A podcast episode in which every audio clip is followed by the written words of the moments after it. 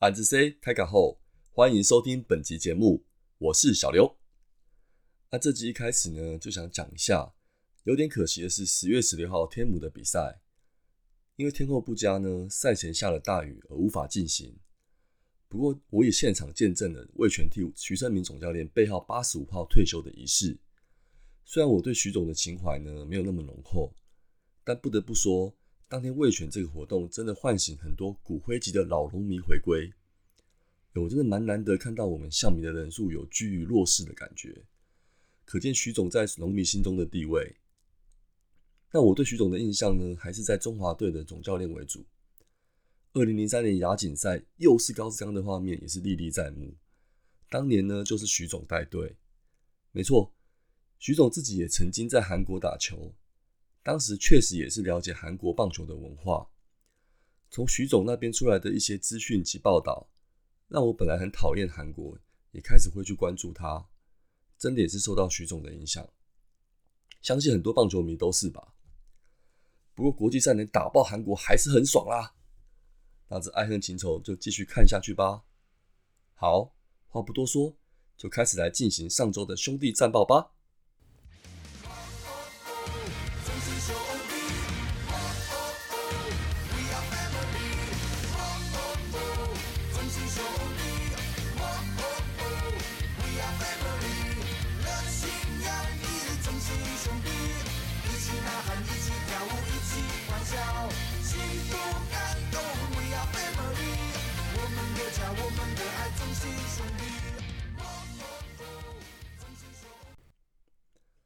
十月十一号，礼拜一，双十连假的最后一天，就来对战统一啦。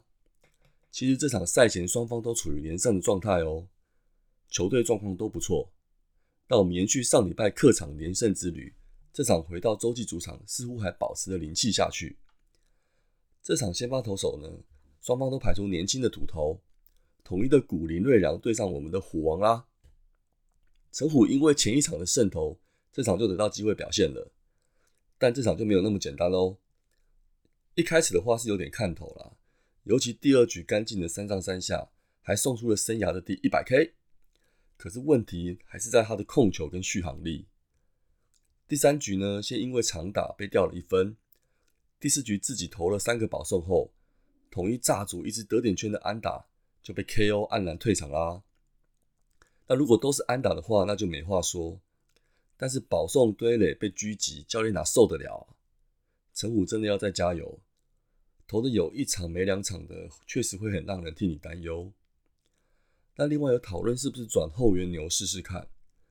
可是我觉得后援投手更需要控球哎，我们已经有谢龙豪这种类型的投手了，难保虎王不会是下一个。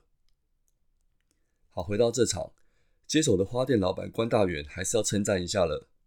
三又三分之二局五失分，外加转运手的属性，又让我们逆转战局啦。最后领先的状态，齐泽上来吃了一局。第九局只领先两分，我们小李又出了点状况。开局连两支安打，统一使用触及推进，结果接近上垒的判决改判了出变出局，再加上姜昆宇精彩的手背拦截安打球，最后守住惊险的一分获胜。攻击表现部分，基隆首先在一局下用两分炮跟古林 say hello 啦。第四局落后的情况下，对手保送失误加上高飞牺牲打得到一分。第六局更是趁着古林不稳，陈文杰安打追平比数。两出局黄军生代打再次建功，打出超前分的安打。这局一举拿下三分，也赢得最后的胜利。那我们对战统一就收下四连胜喽。这场有个小插曲，威助换黄军生代打那个打席，我也不晓得算是灵感还是细腻，让子贤在下一棒代打区准备代打。祝总是说呢，可以吓吓对手，让对手注意不要闪躲，那也让黄军生有较多好球攻击的机会。那这招惊吓野球似乎有作用哦，不得不说也学到了一些看球的美感。祝总好样的，个赞。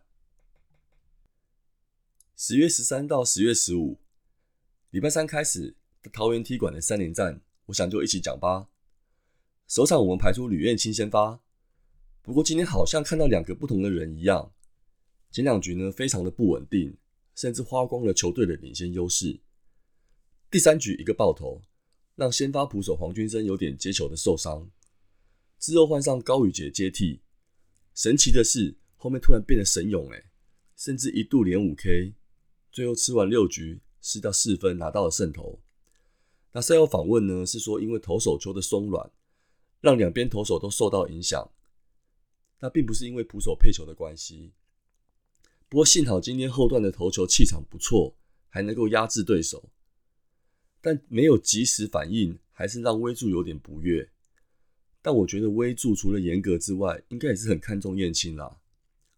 毕竟投手球的松软还是会有踩踏出力不好而受伤的危险，这个真的要多注意一下。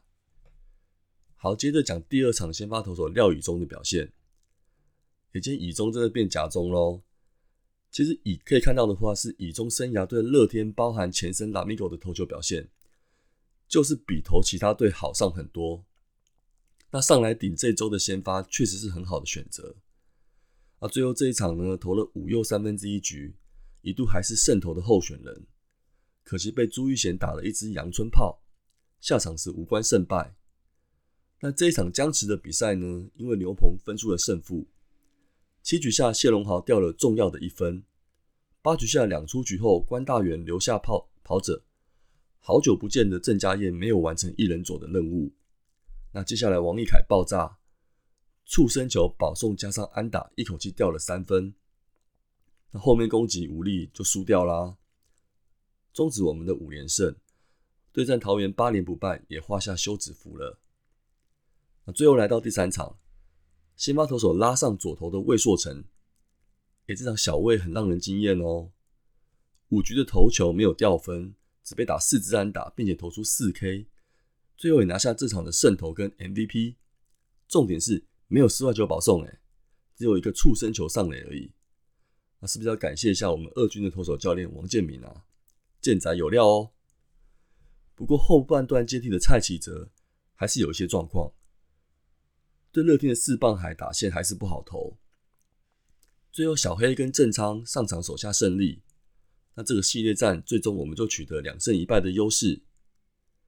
好，先休息一下，后面再来讲讲这三场的攻击表现。